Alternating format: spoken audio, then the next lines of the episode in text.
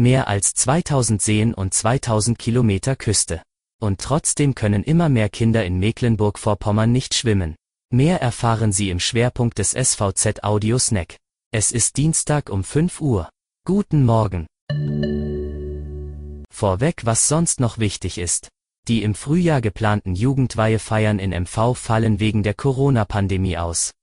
Sie würden in den Spätsommer und Herbst verlegt, bestätigte der Vorsitzende des Jugendweihevereins, Jörg Ahlgrim.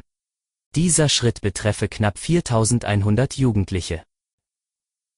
Das Baugewerbe im Land hat mit teilweise kräftigen Erhöhungen der Baustoffpreise zu kämpfen.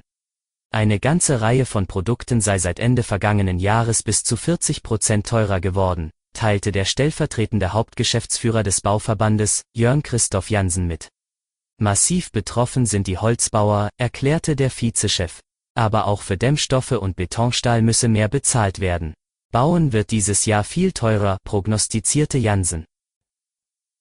Trotz Schneesturm, Hunderte über 60-Jährige harten gestern vor dem Impfzentrum in Wismar stundenlang aus, um ohne Terminvereinbarung eine der begehrten Corona-Schutzimpfungen zu erhalten.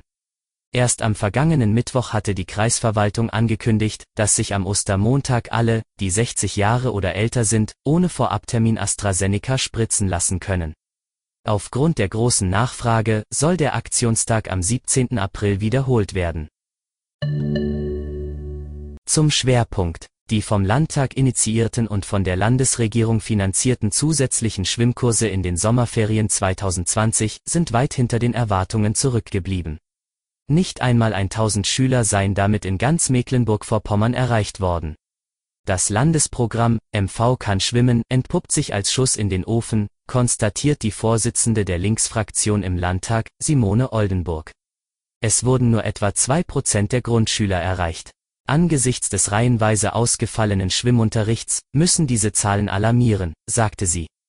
Oldenburg forderte das Bildungsministerium auf, alle Anstrengungen zu unternehmen, dass alle Kinder den Schwimmunterricht nachholen können.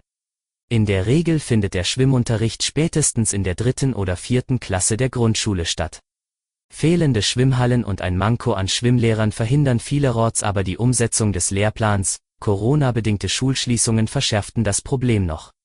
Einer Erhebung des Bildungsministeriums zufolge gab es im Schuljahr 2018-19 unter den 13.100 Mädchen und Jungen der ersten Klasse noch 80 Prozent Nichtschwimmer. Das war Ihr Audiosnack. Mehr Infos gibt es wie immer auf svz.de-audiosnack. Bis morgen.